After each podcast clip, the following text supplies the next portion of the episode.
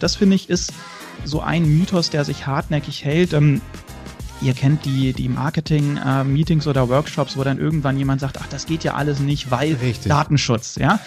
Und da ist immer meine Antwort, naja, wenn das alles nicht gehen würde, warum hat Payback dann noch nicht längst Insolvenz angemeldet? Also die tracken ein bisschen mehr als nur das Nutzerverhalten. Touché. Ja, und das, das ganze Geschäftsmodell ist datenbasiert. Und ja, sie haben nicht Insolvenz angemeldet, weil sie sich ein Einverständnis dafür holen. One, Episode 63. Machst du E-Mail-Marketing oder würdest du gerne E-Mail-Marketing machen, traust dich aber noch nicht so richtig ran? Dann ist das heute deine Episode. Nämlich, darüber sprechen wir. Über E-Mail-Marketing, Trends, News, was gibt es Neues? Und wir haben noch so ein kleines Gimmick und zwar, wie ist denn eigentlich eine gut performende E-Mail aufgebaut? Das alles besprechen wir heute in der heutigen Episode. Äh, wer ist denn jetzt eigentlich wir? Äh, wir bin äh, zum einen ich, die Sarah, Sarah Jasmin Hennessen. Ich bin bei der 121 Watt für die Content Marketing Seminare bzw. Webinare verantwortlich. Und wenn ich das nicht mache, helfe ich Unternehmen da draußen, ähm, ihr Content Marketing fit zu kriegen, fitter zu kriegen. Aber ich bin nicht allein, denn der Patrick ist mit dabei. Erwischt und ich bin bei der 121 Watt Trainer für die Themen Online-Marketing und Suchmaschinenoptimierung und darüber hinaus bringe ich so das Marketing der Unternehmen da draußen auf das nächste Level, indem ich sie dort als unabhängiger Sparringspartner entsprechend begleite, aufschlaue und neu organisiere. Und was mich organisiert, ist unser 121 Stunden Newsletter, aus dem ja auch dieses Format hier im Positiven heraus eskaliert ist. Und dort haben wir natürlich wieder jede Menge Inhalte für euch zusammen zusammengefasst und es sind immer wieder Daumenstopper für Sarah und mich dabei. Ich schalte mal zu dir rüber, Sarah. Was war denn dein Daumenstopper bei unserem aktuellen Newsletter? Im aktuellen ging es um Shorts, also nicht um Hosen, sondern um Short-Video-Formate. Also, um genau zu sein, so ein Vergleich zwischen TikTok, was ja klar, die ah. Kurzvideoplattform, und YouTube, die ja auch Shorts inzwischen anbieten. Also man kann ja bei YouTube genauso diese ganz kurzen Reels gleichen, wenn wir jetzt mal von Instagram ein bisschen rüber gucken oder TikTok-Videos, kann man da eben jetzt auch machen. Und ähm, der Artikel schaut sich so ein bisschen die Unterschiede an. Ähm, also auf den ersten Blick würde man sagen, ja klar, die ganzen Teenies dürfen bei TikTok rum, aber ganz so klar ist es gar nicht, wenn man sich dann so ein bisschen die Zahlen anschaut.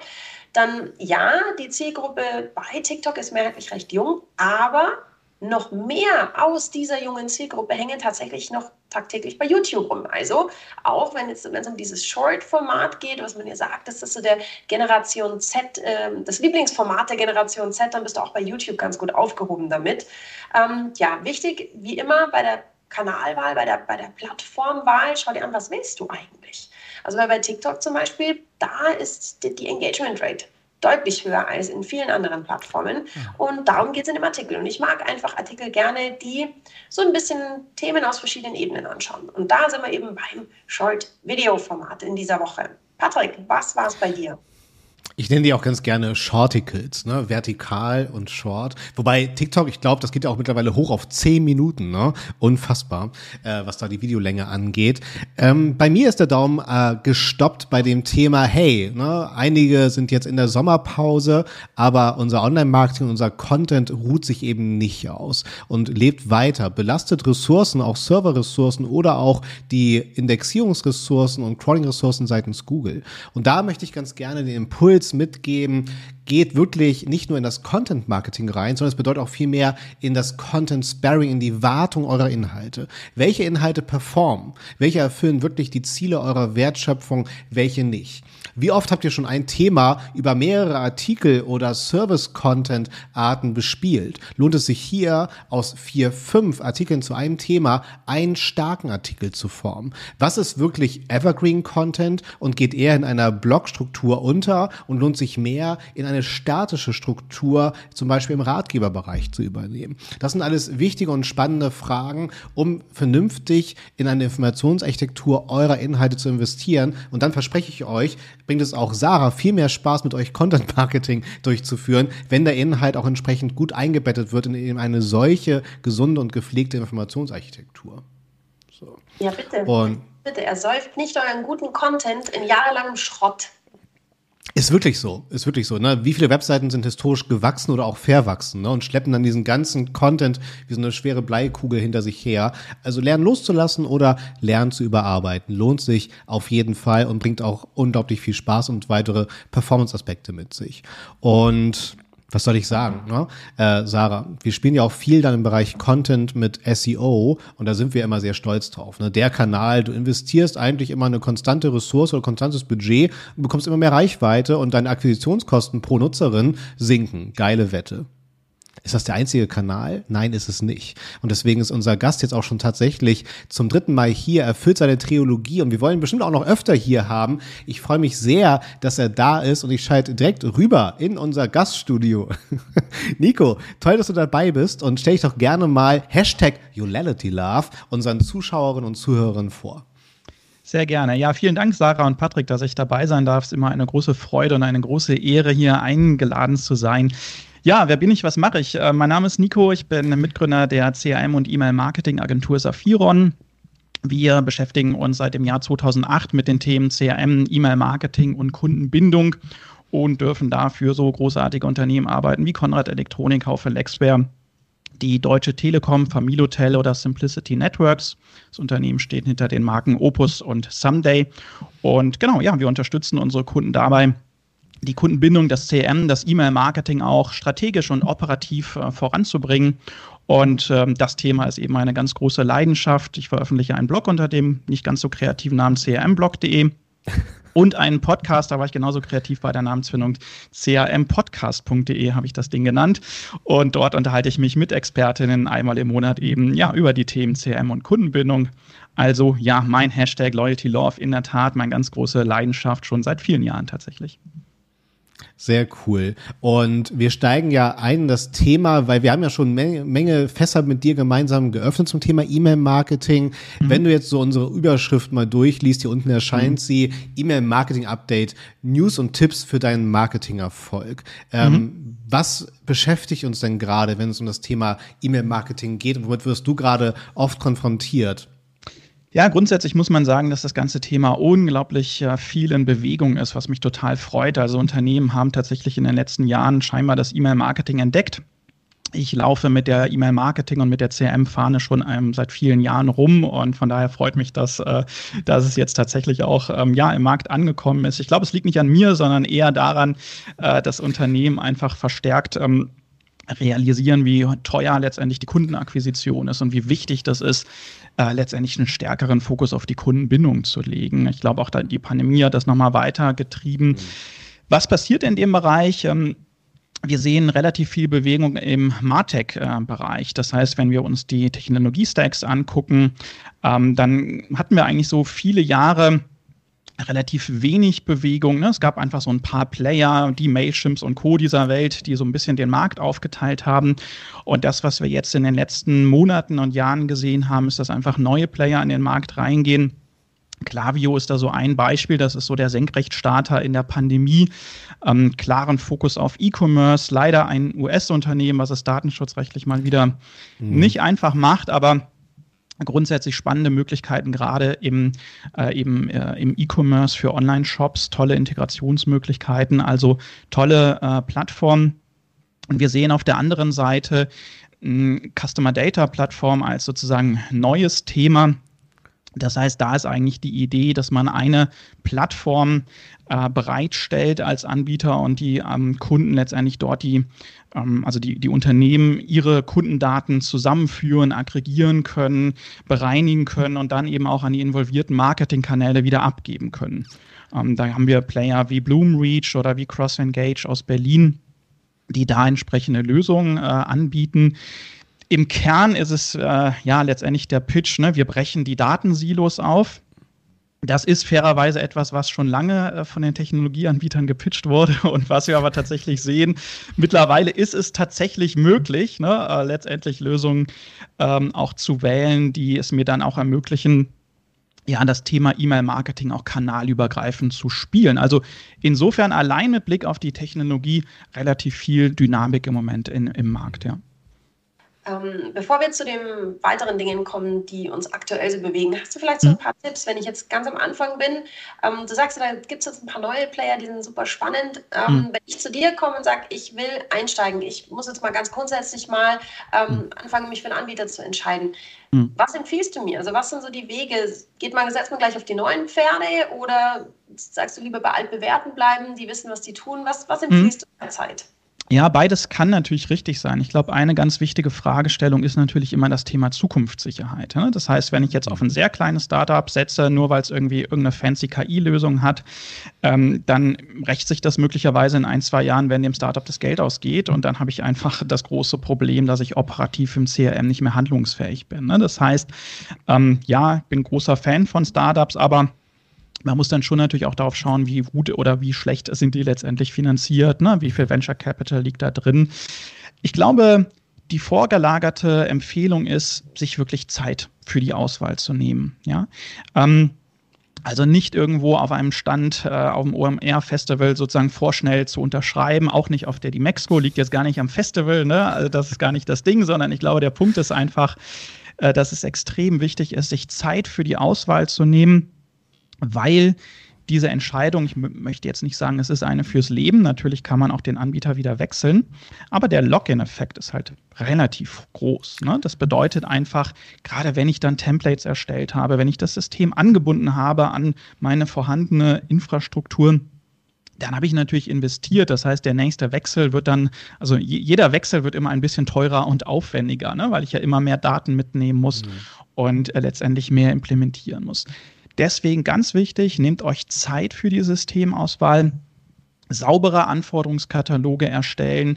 Ich finde es auch immer schwierig, wenn am Ende die Entscheidung vielleicht irgendwie der Vorstand trifft ne, und der sagt dann vielleicht, ja, wir machen das jetzt mit Salesforce, also nichts gegen Salesforce, ne, aber ich finde wichtig, dass diejenigen letztendlich die Entscheidung treffen, die auch das System verwenden. Klammer auf, das ist in der Regel nicht der Vorstand, sondern das sind die Anwenderinnen und Anwender, die wirklich dann das E-Mail-Marketing, das CRM voranbringen. Mhm. Ähm, das heißt, sich da auch nicht von sozusagen Vertriebsaussagen blenden lassen und äh, weitere Empfehlungen, sich natürlich auch ganz konkret zu überlegen, wie sehen eigentlich meine Cases aus? Also wie baue ich eigentlich das E-Mail-Marketing auf? Habe ich nur einen, ich sage jetzt mal, langweiligen Newsletter oder habe ich auch automatisierte Kampagnen? Zusatzfrage, rede ich überhaupt nur über E-Mail-Marketing? Oder suche ich nicht eigentlich auch ein System, um dann vielleicht SMS-Nachrichten zu verschicken, WhatsApp-Nachrichten zu verschicken, Push-Notifications zu verschicken? Weil dann suche ich vielleicht gar kein E-Mail-Marketing-System, sondern eher ein Omnichannel-Marketing-System. Und mhm. da ist es ganz wichtig, sich eben sorgfältig die Anforderungen ja, zusammenzuschreiben, mit dem gesamten Team auch zu sprechen und eben Zeit für die Auswahl zu nehmen. Mhm. Ähm, du hast ja auch anfangs die Datenreife angesprochen. Mhm. Und natürlich ähm, auch durch die Talks, äh, die wir zuletzt mit dir hatten, ist ja immer wieder das mhm. Thema Datenschutz gefallen. Ja. Wenn es jetzt um die Optimierung geht, wie kann ich äh, die Adressen generieren, heißt es ja auch, ja, okay, Patrick, frag dich unbedingt das Sternzeichen und die Hobbys ab. Weniger mhm. ist mehr, das Formular relativ reduziert zu halten. Im mhm. besten Fall ne, E-Mail-Adresse, Double Opt-in oder was man auch noch ganz gut abfragen könnte, gerade im redaktionellen Bereich, was interessiert dich mehr? Ne? Ist es IT, ist es Strategie zum Beispiel, dass man da ein bisschen genau. vorfiltert. Ja. Aber ab da fällt es mir schon schwer, weiter zu segmentieren. Was habe ich denn aktuell für Möglichkeiten, wenn ich dann in meine Software reingehe, meine mhm. Adressaten weiter zu segmentieren, vielleicht auch mit jeder Kampagne. Was, was kann ich mich denn dort trauen? Mhm. Ja, den Punkt, den du ansprichst, da sind wir natürlich wieder auch beim Thema Integration von weiteren äh, Systemen. Ne? Das heißt, wenn ich eine automatisierte E-Mail zum Geburtstag verschicken möchte, dann brauche ich das Geburtsdatum. Das liegt Richtig. vielleicht nicht im E-Mail-System, sondern im CRM-System. Und dann komme ich an den Schnittstellen nicht dran vorbei. Also alles andere wäre einfach gelogen, ne? wenn ich jetzt sagen würde, okay, es gibt irgendeine magische Kurz, ein magischer Shortcut sozusagen. Ja. Den gibt es in der Form nicht. Das heißt, am Ende des Tages muss man tatsächlich sagen, wenn ich das E-Mail-Marketing nicht wirklich integriert aufbaue, dann kann ich es irgendwann nicht mehr so richtig smart aufbauen, weil mir die Daten fehlen, ne? weil sie eben in anderen Systemen vorliegen. Es ist ja nicht so, dass ich grundsätzlich keine Daten habe. Selbst wenn ich keinerlei Daten abfrage bei einer Anmeldung, habe ich ja irgendwann Transaktionsdaten, zumindest dann, wenn die Kundin bei mir bestellt hat. Ja. Die Frage ist dann nur, habe ich diese Transaktionsdaten in meinem E-Mail-Marketing-System oder nur in der Warenwirtschaft oder im Shop-System? Ne? Und da komme ich an Schnittstellen nicht vorbei. Ähm, was man aber darüber hinaus auch noch machen kann, ist, dass man, ne, du hast es gesagt, das eine ist, während der Anmeldung natürlich weitere Daten abfragen. Klar. Ähm, das funktioniert ja auch durchaus äh, implizit. Also beispielsweise die Quelle der Adresse. Wie ist eigentlich diese Person äh, auf mein Newsletter aufmerksam geworden? Über welche Kampagne? Ne? Die, die Kampagnen-ID kann ich mitgeben. Dann habe ich ein weiteres Segmentierungsmerkmal und kann eben sagen, oh cool, die Leute, die ich über Facebook für mein Newsletter begeistert habe, denen schicke ich jetzt mal eine ganz gezielte Kampagne mhm. um nochmal Facebook zu pushen, wenn das heutzutage auch noch Sinn macht, nur als Beispiel. Ne? Ähm, was ich darüber hinaus noch machen kann, ist, dass ich, ähm, und das finde ich ist etwas, was eigentlich noch viel zu wenig gemacht wird, eben einen echten Dialog mit meinen Abonnenten aufzubauen. Ich kann sie schlichtweg fragen. Ich kann in der Welcome-E-Mail fragen, hey Patrick, bist du Vegetarier? Ja oder ja. nein? Ich mhm. habe zwei Buttons in meiner E-Mail. Ähm, und der Empfänger, die Empfängerin kann mit einem Klick mir dann mitteilen, ne, ja, ich bin Vegetarier, ja, ich bin kein Vegetarier.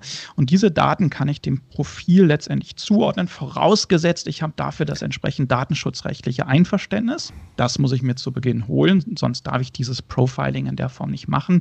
Aber wenn ich das habe, ist das eine tolle Möglichkeit, um die Daten weiter anzureichern und die Datenqualität ähm, im Laufe der Zeit weiter zu verbessern. Sehr cool. Äh, nur eine Frage noch. Ähm, diese Datenübernahme oder dass die Daten miteinander sprechen, ne, aus mhm. den entsprechenden Bestellprozessen heraus, dann wieder in die E-Mail-Marketing-Software rein. Ähm, wo muss ich dort entsprechend was berücksichtigen, dass ich im Bestellvorgang auch diese Erlaubnis bekomme von den Nutzerinnen? Mhm. Passiert das dann wiederum im Warenkorb oder wo passiert diese Datenverknüpfung? Also letztendlich an der Stelle, wenn der Nutzer, die Nutzerin mir ihr Einverständnis gibt, dass ich mit ihr oder mit ihm per E-Mail kommunizieren darf. Das heißt, an ja. der Stelle würde ich dann eben abfragen, also ich bin kein Jurist, aber sinngemäß muss in so einem Opt-in-Consent-Text dann drinstehen, ja, ich bin damit einverstanden, Marketing-E-Mails zu bekommen und ja, ich bin damit einverstanden, dass mein Nutzerverhalten personenbezogen ausgewertet ah, wird, okay. damit ich passendere Angebote bekomme oder so eine ähnliche Formulierung. Und diesen Consent, den muss ich dann im Profil äh, letztendlich hinterlegen auch dokumentieren, wenn es mal Klar. hart auf hart kommt ne, und sich jemand beschwert, dass ich das vorlegen kann. Und dann darf ich das aber machen. Und das finde ich ist so ein Mythos, der sich hartnäckig hält. Ähm, Ihr kennt die, die Marketing-Meetings äh, oder Workshops, wo dann irgendwann jemand sagt, ach, das geht ja alles nicht, weil Richtig. Datenschutz, ja. Und da ist immer meine Antwort, naja, wenn das alles nicht gehen würde, warum hat Payback dann noch nicht längst Insolvenz angemeldet? Also die tracken ein bisschen mehr als nur das Nutzerverhalten. Touché. Ja, und das, das ganze Geschäftsmodell ist datenbasiert. Und ja, sie haben nicht Insolvenz angemeldet, weil sie sich ein Einverständnis dafür holen.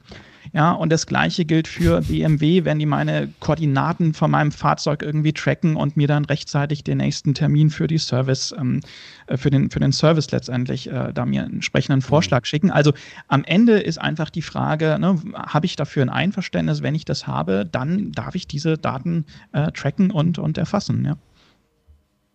Wir haben jetzt mit dem ganzen Datenschutzthema, glaube ich, schon eines der wichtigsten Themen, die das E-Mail-Marketing nicht aktuell umtreibt, sondern schon seit einigen Jahren umtreibt, ja. äh, angeschnitten. Aber gibt es so ein paar neue Sachen, wo du sagst, abgesehen mhm. jetzt schon die neuen Plattformen und die neuen Player, ja. die da sind, gibt es mhm. noch so ein paar andere Themen, wo du sagst, die sind jetzt tatsächlich so Anfang 2022 massiv mhm. aufgetreten? Ja, ein ganz großes Thema war natürlich iOS 15. Ne? Ähm, da also die Tatsache, dass wir jetzt einfach die Öffnungsrate bei Apple-Nutzern nicht mehr tracken können. Apple spielt uns immer eine Öffnung zurück, auch dann, wenn die Person äh, tatsächlich gar nicht geöffnet hat. Und das hat natürlich größere Auswirkungen auf das Tracking der Kampagnen. Das hat größere Auswirkungen auch auf bestimmte Kampagnenarten. Stellt euch vor, man geht hin und sagt, ach, ich könnte auch mal eine Follow-up-Kampagne an all diejenigen verschicken, die geöffnet oder die nicht geöffnet haben. Bam, ja, schon macht mir Apple wieder einen Strich durch die Rechnung, ja.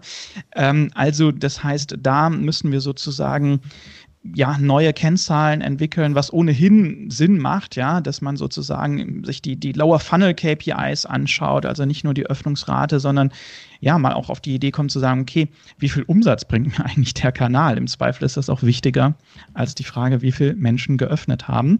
Also der kanalinduzierte Umsatz, ja, oder mhm. auch immer eine spannende Frage, wie wirkt sich denn eigentlich mein Newsletter auf die Repurchase Rate aus? Ne? Also schafft mein Newsletter es, die Kundenbindung zu intensivieren. Und da kann ich ja mir einfach mal die Zahlen von meinen Newsletter-Subscribern anschauen und die mit den Kunden vergleichen, die den Newsletter nicht abonniert haben. Ne? Und da bekomme ich dann einfach auch sinnvollere Daten. Also na, ohnehin muss man sagen, so dieses Starren auf Öffnungs- und Klickrate ist aus ganz vielen Gründen nicht zielführend, weil das auch die falschen Incentives sozusagen auch für, für die E-Mail-Marketing-Verantwortlichen setzt. Dann packe ich jedes Mal einen Gutschein rein und zack, habe ich eine hohe Klickrate, hurra. Ich habe auch Geld verschenkt. Ne? Ähm, also das ist sozusagen eine, eine große Herausforderung, äh, vor der das E-Mail-Marketing steht, wo, vor der viele Unternehmen stehen, weil sie nochmal ihr KPI-Set im Grunde nochmal ja, prüfen mussten und ähm, weiter ausbauen mussten, was letztendlich aber eine positive Entwicklung ist aus meiner Sicht.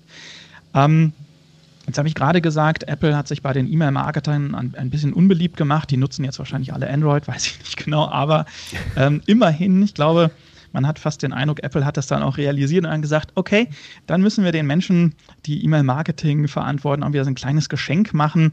Und das Geschenk, äh, das äh, heißt Beamy. Und Beamy ist am Ende ein, ja, ein Standard, der es mir ermöglicht, meine Marke, mein Logo im Posteingang der Empfängerinnen darzustellen. Das ist eine super schöne Geschichte.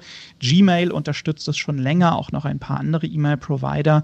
Und Apple hat jetzt hurra angekündigt, es mit äh, den nächsten Updates im Herbst dann eben auch zu unterstützen. Das ist alles noch nicht so 100% safe und vielleicht verschiebt sich das auch nochmal, wird aber, das ist meine Einschätzung, dazu führen, dass sich mehr Unternehmen auch mit diesem Standard beschäftigen aus ganz vielen Gründen sinnvoll. Denkt auch an das Thema Phishing. Ne? Also Beamy bringt am Ende ja. auch ein Plus an Sicherheit in das E-Mail-Marketing, ja, dass es schwieriger wird, Absender äh, letztendlich zu fälschen ja, ihr kennt diese Rechen, diese E-Mails, ne, äh, keine Ahnung, aktualisieren Sie hier Ihre Kontodaten und solche Geschichten. Äh, das erschwert Beamy ein Stück weit, äh, weil es ähm, ja sozusagen dieses Plus an Sicherheit ähm, bringt. Und ist natürlich auch ein tolles Branding-Thema, ja, wenn ich das Logo im Posteingang sehe, ähm, dann äh, klar ist das natürlich auch nochmal ein Thema, was auf die Marke auch einzahlt vergleichbar mit dem Pfaff-Icon bei Websites oder wie kann ich mir das vorstellen? Ja, genau. Das, ja, das ist eigentlich eine ganz schöne Analogie. Ähm, das sieht in der Tat dann ähnlich aus. Das ist sogar ein klein bisschen größer als ein Pfaff-Icon äh, in der ja. Regel. Ähm, nicht zu verwechseln allerdings, vielleicht kennt ihr auch die Logos äh, im Posteingang von gmxweb.de, von der United Internet Gruppe. Ja. Die haben allerdings äh, einen eigenen Standard in Anführungszeichen entwickelt. Das Ding heißt Trusted Dialog. Das ist auch kostenpflichtig. Da muss man mhm. sich reinkaufen. Ist wieder blöd für kleine Unternehmen, die da nicht so viel Geld auf den Tisch legen wollen oder können. Beamy ist tatsächlich sozusagen ein offizieller äh, Standard. Und ähm, genau, der ermöglicht es mir aber letztendlich ähm, etwas Ähnliches zu machen, was, was wir auch bei Trusted Dialog sehen, ähm, aber das eben äh, bei Gmail, bei den Apple-Nutzern und noch bei einigen anderen Mailbox-Providern. Ja. Okay, verstanden. Und das wird wahrscheinlich dann auch schon ein Standardfeld sein bei den meisten E-Mail-Software-Anbietern, oder? Dass ich das ja, dort das, hinterlegen kann? Das, das bleibt zu hoffen. Äh, es ist leider so, dass ähm, einige Anbieter etwas langsam auf Entwicklung im Markt reagieren. Also es gibt heute noch E-Mail-Marketing-Service-Provider, die immer noch nicht auf iOS 15 reagiert haben. Wow. Ich bin dann immer etwas fassungslos, weil ich denke, liebe Leute, ähm, krass, ihr arbeitet da irgendwie äh, seit, äh, seit Monaten mit Daten, die einfach falsch sind, ja. Und in der Software gibt es noch nicht mal eine Erläuterung, ja, noch nicht mal einen Hinweis. Ich meine, das muss doch möglich sein, Hinweis einzublenden, ja. zu sagen, hey, ne, die Öffnungsrate stimmt nicht mehr, so sinngemäß. Einige Anbieter machen es, andere haben das Thema verschlafen. Und ähm, ja, man kann und muss davon äh, ausgehen, dass sich das bei Beamy wieder ähnlich entwickelt. Wobei es auch nicht nur in der Verantwortung des Anbieters liegt, sondern letztendlich ist es auch ein Authentifizierungsprozess. Das heißt, ich muss da auch auf meiner Seite, auf Domain-Ebene, Entschuldigung, muss ich einige Dinge äh, sozusagen nochmal verifizieren. Da muss ich dann vielleicht auch die Ach, cool. IT bei mir einschalten. Mhm. Ähm, und äh, insofern hab, liegt da die Hausaufgabe eigentlich eher bei mir und nicht so sehr beim Technologieanbieter am Ende des Tages. Okay. Finde ich aber nochmal einen schönen Impuls, weil ich werde ganz oft bei dem Thema damit konfrontiert, dass auch noch einige Protokolle serverseitig gar nicht eingestellt sind. Ne? Also zum mhm. Beispiel das mhm. D-Mark-Protokoll. Ja, ne? genau. Das ist im Grunde, also Beamy baut darauf auf. Und äh, gutes Stichwort, wenn ich da schon nicht meine Hausaufgaben gemacht habe, dann ja. würde ich Beamy auch nochmal hinten anstellen. Das ist dann, wenn man so möchte, die Kür. Ne? Äh, bringt mir nochmal ein Plus an Sicherheit, aber in der Tat SPF, D-Mark etc. Also da muss ich schon ein paar technische Hausaufgaben machen auch mit Blick auf die Zustellung, wenn ich das nicht tue, ist die Gefahr recht groß, dass meine E-Mails gefiltert werden von den Spam-Filtern. Ja. Mhm, verstanden.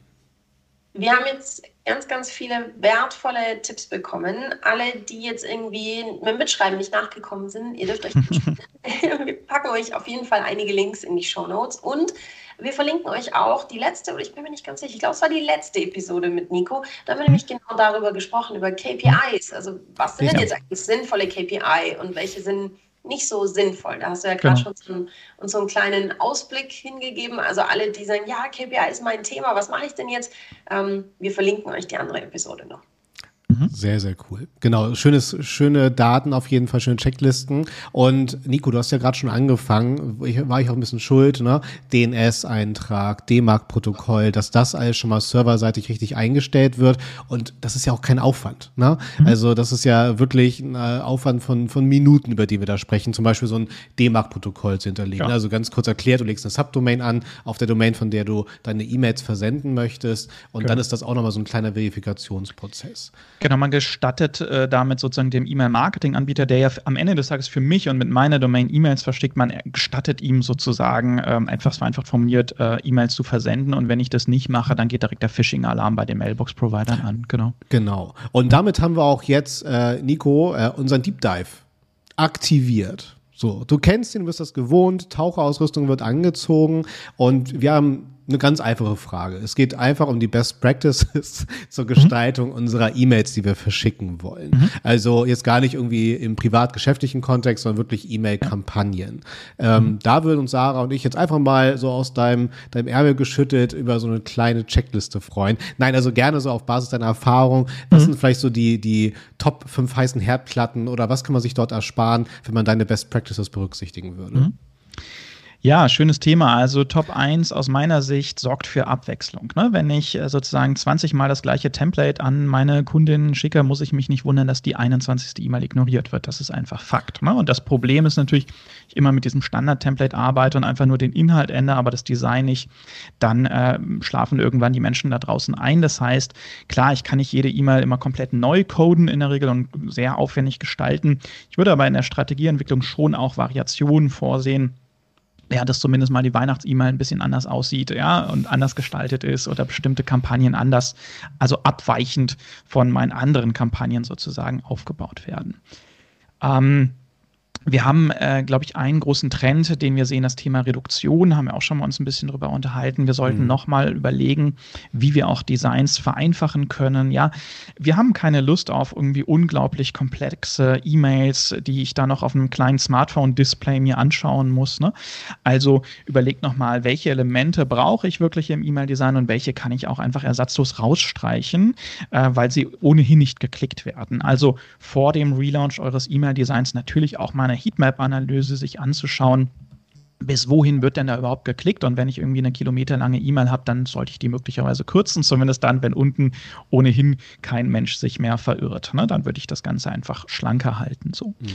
Ähm, auch ein wichtiger Blick, ähm, wichtiger Punkt mit Blick auf Gmail weil Gmail längere E-Mails, wenn der HTML-Code, also die Dateigröße dort so hoch ist, auch klippt. Bedeutet, ich klicke die E-Mail an und muss dann nochmal extra klicken, um mir die E-Mail vollständig anzeigen zu lassen. Das ist auch eine Herausforderung im E-Mail-Design, weil es im Grunde sozusagen zwei Öffnungen einer E-Mail bedarf, ne, bevor ich sie dann vollständig sehe. Also deshalb das Thema äh, Reduktion, ganz wichtiger Punkt. Ähm, ich glaube, es macht auch Sinn, über das Thema Animation äh, nachzudenken. Äh, wir haben mittlerweile die Situation, dass alle gängigen E-Mail-Apps und Clients, selbst Outlook in den allermeisten Versionen GIF-Animationen unterstützt. Ja, das hat lange gedauert bei Outlook, aber mittlerweile haben sie es in den meisten Versionen zumindest geschafft. Ähm, bedeutet, und da denke ich jetzt nicht nur an sozusagen, hey, ich lasse mal irgendeinen Preis blinken oder irgendwie solche Kirmesgeschichten, mhm. sondern ich glaube, dass man auch mit Animationen eine viel bessere Form der Inszenierung und auch der emotionalen Aktivierung hinbekommt. Es macht einfach einen Unterschied, ob ich sehe, hey, wow, das T-Shirt gibt es irgendwie in 20 Farben, weil die Farben da so durchfaden oder ob ich das T-Shirt einfach nur in Blau äh, zeige und darunter schreibe, das gibt es noch in 20 anderen Farben. Ne? Ähm, das heißt, ich kann Produkte aus unterschiedlichen Perspektiven zeigen. Ich kann ein Hotelzimmer aus verschiedenen äh, Perspektiven zeigen oder auch die Umgebung zeigen mit so einer kleinen Dia-Show. Bis hin zu kurzen Videosequenzen, wo ich dann vielleicht auch wirklich mal äh, ja, meine Fashion an einem Model sozusagen präsentiere und die Person läuft so ein bisschen durchs Bild oder ähnliches. Also da muss ich auch wieder reduziert denken, keine langen Sequenzen, aber wenn ich da wirklich kurze Sequenzen nehme, funktioniert es großartig. Ähm, denkt auch daran, wenn ihr irgendwie eine App vermarkten wollt, oder? und dann zeige ich einfach so einen kleinen Guide durch die App. Ich zeige jemanden, der die App gerade nutzt. Ne? Das funktioniert großartig mit einer GIF-Animation. Ähm, Ganz wichtiges Thema, das ist so ein bisschen auch basic natürlich, ne? auch da wieder Call to Action. Das gute alte Thema wird seit äh, Jahrzehnten gepredigt und trotzdem oft noch äh, einfach vernachlässigt. Ja, wenn ich eine hohe Klickrate haben will, dann brauche ich Links und äh, schön wäre es auch, wenn ich die Links auch sehe, ja, wenn ich die E-Mail öffne, also große Buttons, ja. Äh, ich werde dann oft gefragt, rot oder grün. Und meine Antwort ist immer, wenn ich einen grünen äh, Hintergrund habe, würde ich keinen grünen Button äh, verwenden, ne, sondern dann vielleicht eher einen weißen. Also sprich, ich brauche Kontrastfarben, aber die Call-to-Action-Elemente sollten direkt sichtbar sein, sie sollten auffallen. Ähm, Thema Navigationselemente finde ich super spannend, würde ich auch mal mit auf die Checkliste sozusagen setzen. Ähm, im Kern ist da eigentlich die Idee, Designelemente von der Website zu kopieren. Ja? Also das eine ist ja, ich habe irgendwie vier Produkte in der E-Mail und ich sage, hey, die kannst du jetzt kaufen. Und ganz ehrlich, die Wahrscheinlichkeit ist super groß, dass mich die vier Produkte nicht interessieren. Ja, selbst wenn ich mit einer Recommendation arbeite und so weiter, also am Ende des Tages ist es immer so, ähm, muss ich da schon einen Treffer landen. Ne?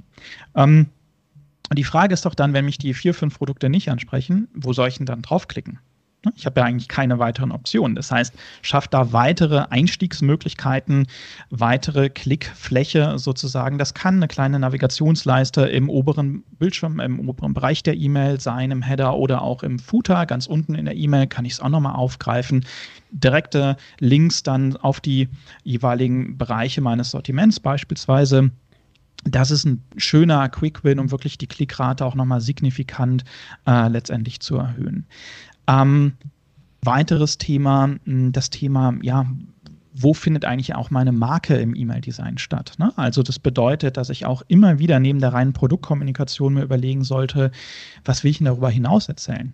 Mhm. Vielleicht das Thema Nachhaltigkeit, ja, meine USPs, schnelle Lieferung, große Auswahl, kostenlose Retoure, was auch immer. Das wären Elemente, die ich auch sozusagen mehr oder weniger als Standardelemente meines Designs vorsehen würde, ähm, damit ich auch mit jedem E-Mail-Versand am Ende auch meine Marke letztendlich aufbaue.